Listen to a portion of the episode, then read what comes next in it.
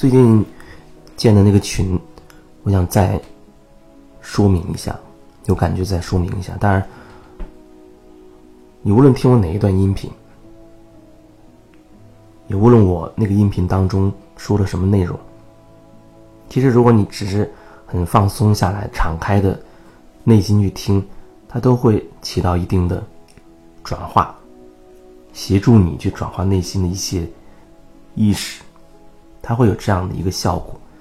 那这跟那人本身的那个声音的状态、频率有关。就像我是一个什什么样的人。那即便我不说话，我坐在那边，我的磁场还是那个状态。很多东西不需要真的用语言去表达，也不是说你非要用特定的语言去表达特定的内容，那只是跟那个人他目前真实的那个状态有关系，跟他内在的频率有关系。他是什么样能量状态的人，那他自然而然就会散发出什么样的能量状态，而不关乎于。他用什么词语去说什么样的话？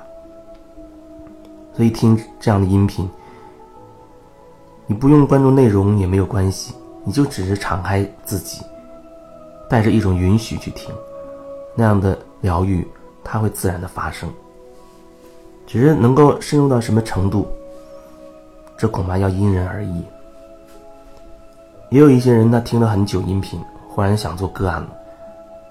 因为他觉得好像哎，听这个些音频，一定程度的，他觉得自己有改变，所以他想更深入的去转化，想更深入的去疗愈，找到我，预约做个案。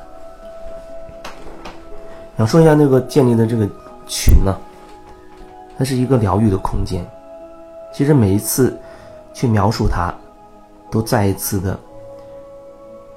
投注一些能量去创造它的这种感觉，因为进群的每一个人都是你主动性进入的，换句话说，你是带着觉察、带着主动性的意愿、意识，同意去创建、进入到这样的一个场域里面。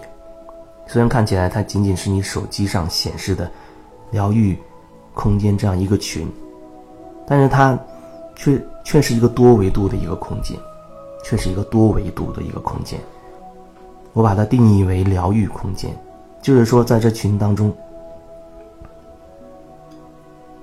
或者说你点开群的时候，或者说你想到群的时候，你内在会有一种自我的提醒，提醒自己回到当下，啊，提醒自己我我要做回自己，好好感受我自己内心的一些真实状态。有人可能会觉得，他说。那为什么好像有一阵子群里都没有人说话？没有说话，依然是一种表达。表达不一定非要通过语言，不一定一定要通过语言或者文字。没有人在里面用文字表达或者用声音表达，那依然是一种表达。这群对于我来说，最早一直没有建，想建还没建，是因为我会有觉得。好像心中有一个点没有过关，就是觉得好像要花时间，一定要去说点什么，一定要去打理它。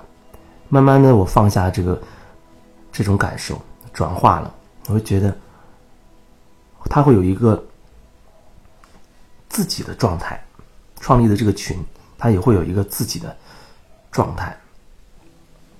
所以这就是我说的，无论有没有人在里面说话，无论他说了什么样的话，你都需要看自己。比如说，你点开，哎，群是空的。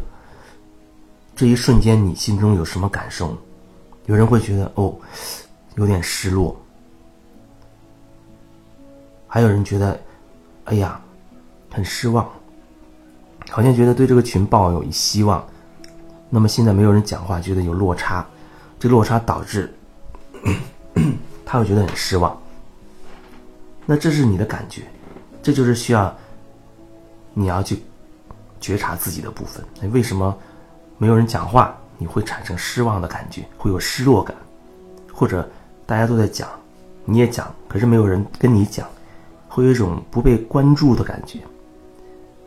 就是说，始终在这个疗愈空间这个群的这个里面，你要能愿意去看自己，看自己内心的状态到底怎么回事。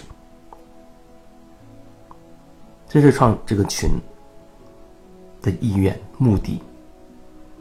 疗愈空间，多维度的，随时随地对你自己都会是一种提醒，回到当下，做回自己。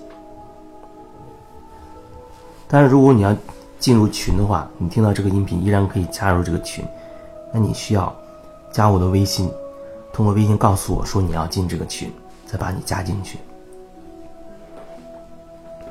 以前也是有被人拉进很多群啊。然后花了很长时间去感受，慢慢的，不断的去退出各种各样的群，退出各种各样的群。你要知道，退群的时候对人的冲击也会很大。不过你要愿意感受到自己真实的想法，啊，这个群我觉得我更想退出它，那么你就选择退出。因为你每进入一个群，就会受到很多意识的影响。你加这个群，一定你的背后有很多原因；你退出这个群也会有很多原因；你加入想退而不敢退，一定是有很多原因。所以它都会影响你。这也是为什么我选择你要主动提出这个要求，我才会加你的原因。